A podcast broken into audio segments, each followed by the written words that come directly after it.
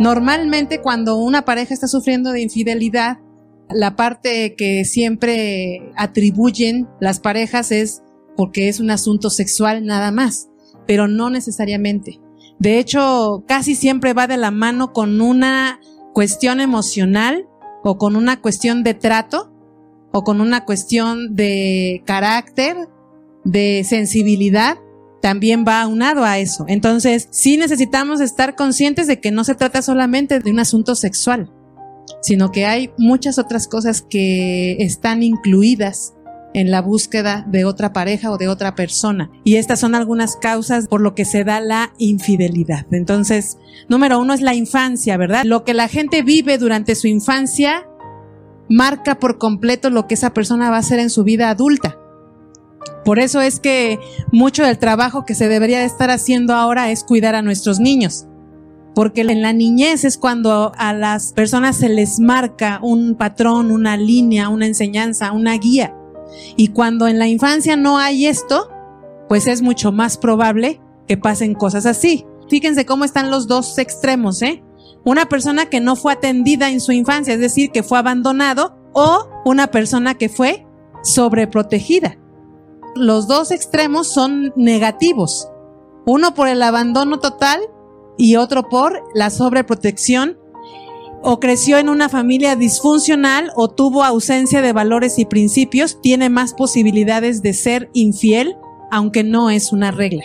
Por supuesto que no es una regla, pero sí lo que se vive en la infancia tiene mucho que ver en las necesidades con las que crece la persona. Muchas veces hemos conocido gente que no tuvo una buena relación con un papá, por ejemplo. Esto pasa mucho a las mujeres. Y entonces el primer hombre que les habla bonito con ese. ¿Por qué? Porque hay una carencia. Hay una carencia que finalmente están buscando llenar, están buscando recibir, están buscando suplir.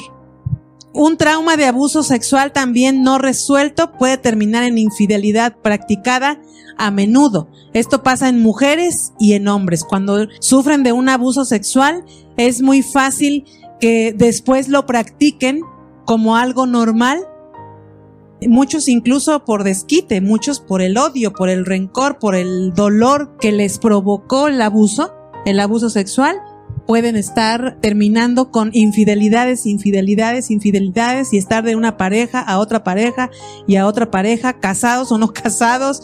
Es muy lamentable, pero sí cuidar mucho aquí el aspecto de la infancia. Ahora, ¿esto tiene posibilidades de ser reparado? Sí. Siempre la infancia puede ser reparada Siempre aquí tenemos los talleres de mujeres y de hombres que trabajamos mucho en esta parte donde la persona sea restaurada de la parte que le ha causado sufrimiento para que corte con todo el daño que las cosas que se vivieron en la niñez puedan estar causando en nuestra vida actual.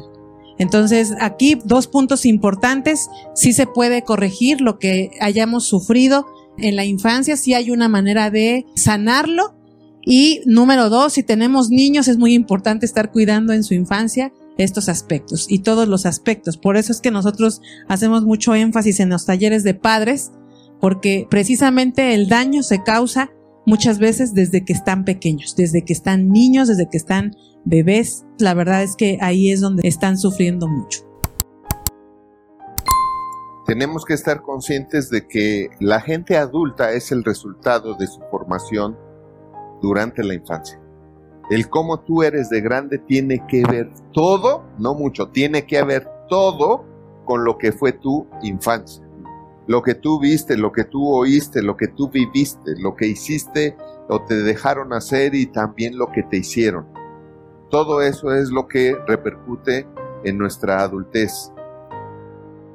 Hola de nuevo. Déjanos tu opinión y si te gustó el video, regálanos un like. Suscríbete y activa la campanita para que no te pierdas ninguno de los videos que tenemos para ti y tu familia. Y comparte, porque haciendo crecer a otros, creces tú. Porque la vida es bella cuando se sabe vivir. Nos vemos la próxima.